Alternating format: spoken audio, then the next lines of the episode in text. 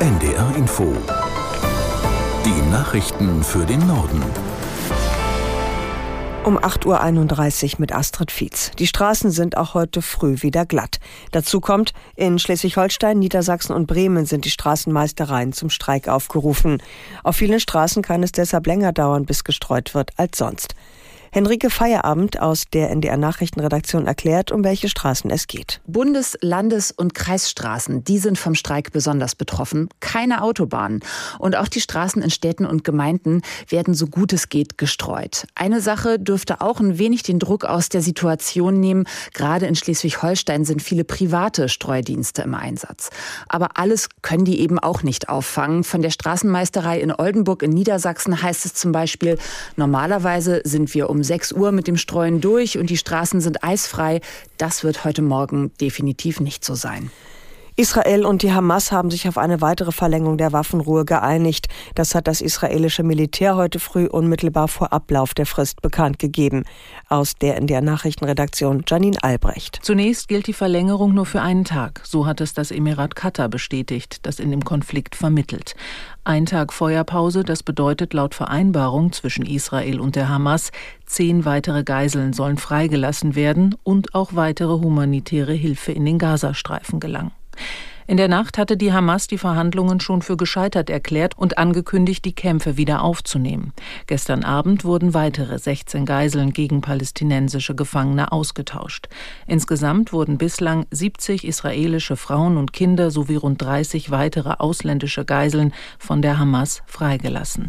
Im Gegenzug entließ Israel bisher 210 palästinensische Häftlinge aus den Gefängnissen. Die Spitzen der Ampelkoalition haben gestern Abend über das weitere Vorgehen in der Haushaltskrise beraten. Konkretes haben SPD, Grüne und FDP nicht beschlossen. Aus Berlin Philipp Eckstein. Eine höfliche Runde zur aktuellen Lage, ein guter politischer Austausch, die Atmosphäre sachlich und konstruktiv. Das ist aus Teilnehmerkreisen nach dem Koalitionsausschuss zu hören. Das Treffen dauerte keine zwei Stunden. Bereits im Vorfeld hatten die Ampelparteien betont, dass keine Beschlüsse geplant seien. Es sollte allerdings um den Fahrplan gehen, wie man gemeinsam nach dem Urteil aus Karlsruhe einen Haushalt für das Jahr 2024 aufstellen kann. Die Finanzlücke, die für den Etat 2024 geschlossen werden muss, bezifferte Finanzminister Lindner mit 17 Milliarden Euro. Dem ZDF sagte der FDP-Chef zudem, er sei davon noch nicht überzeugt, dass auch 2024 die Voraussetzungen gegeben sind, die Schuldenbremse auszusetzen. Der Bundestag berät heute über das geplante Gesetz, das Abschiebungen von Menschen ohne Bleiberecht beschleunigen soll.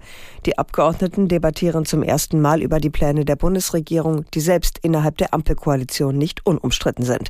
Aus Berlin Oliver Neuroth. Die Regierung hat das sogenannte Rückführungsverbesserungsgesetz schon auf den Weg gebracht. Jetzt folgt der nächste Schritt, die erste Lesung im Parlament. Das Gesetz sieht vor, dass Abschiebungen in bestimmten Fällen vorher nicht mehr angekündigt werden müssen und dass die Polizei auch fremde Räume durchsuchen darf, um Menschen zu finden, die ausreisepflichtig sind.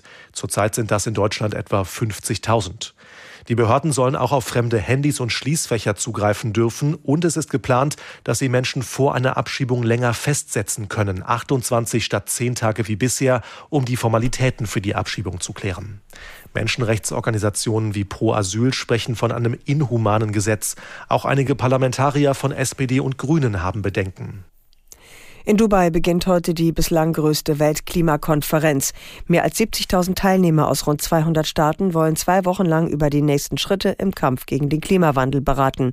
Aus Dubai, Anna Osius. Die strittigsten Themen sind ein weltweiter Ausstieg aus fossilen Energien wie Kohle, Gas und Öl sowie das Thema Schäden und Verluste, also wer finanziell hilft, wenn es in armen Ländern zu klimabedingten Schäden wie zum Beispiel Überschwemmungen kommt.